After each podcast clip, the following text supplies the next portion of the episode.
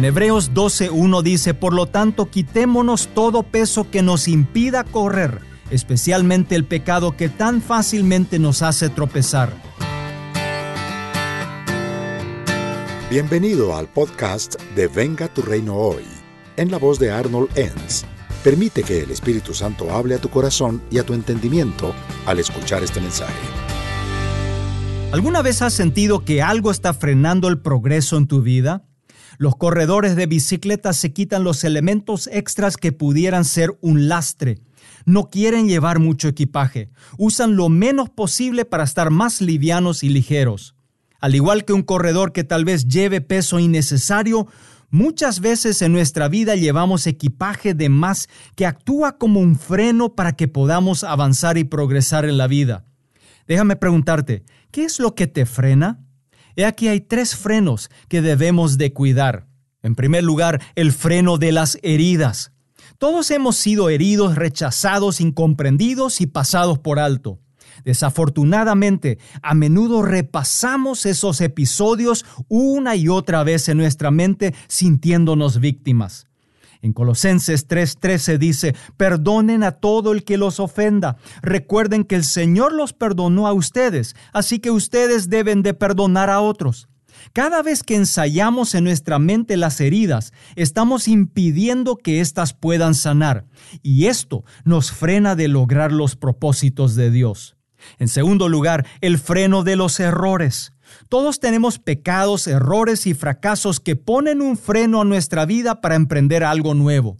El recuerdo de los errores nos paraliza, deprime y domina nuestra mente si lo permitimos. En Isaías 43, 18 dice, olviden las cosas de antaño, ya no vivan en el pasado. No podemos deshacernos del hecho de que hemos cometido errores en el pasado, pero podemos permitir que la gracia de Dios nos sane. Y en tercer lugar, el freno de la preocupación. Es muy probable que tengas más preocupaciones de las que te correspondan llevar en la vida. Estás preocupado por tu familia, trabajo, finanzas, salud, el perro y la lista es interminable. Si lo permites, esas preocupaciones te alejarán de lo que Dios quiere hacer en tu vida. En Proverbios 10:22 dice, la bendición de Dios es riqueza que viene libre de preocupaciones. Cuando te preocupas, asumes una responsabilidad de Dios. Estás actuando como si Dios no te diera lo que necesitas, pero Él sí lo hace. Permite que pueda compartir contigo un concepto importante. Ninguna cantidad de terapia, moda, dieta, píldoras, seminarios o conferencias pueden eliminar nuestros errores, heridas y preocupaciones. La única manera de dejar ir tus heridas es perdonar a quien te haya hecho daño. No importa si la persona se lo merece, hazlo por tu beneficio y porque es lo correcto. Si sacaras la basura de tu casa una vez al año, tu casa apestaría. Lo mismo es cierto en tu relación con Dios. No puedes dejar que tu basura se acumule para sacarlo el domingo. Tienes que hacerlo a diario delante del Señor. Lleva tus preocupaciones, heridas y errores todos los días a Jesús en oración. Y una vez entregadas en oración, déjalas allí Jesús con su amor y su gracia te cubrirá y te ayudará a sacar todos los frenos para tener un mejor presente y también un mejor futuro. Permite que pueda hacer una oración contigo en este día. Señor Jesús, hoy vengo delante de ti para presentarte mis heridas y errores del pasado.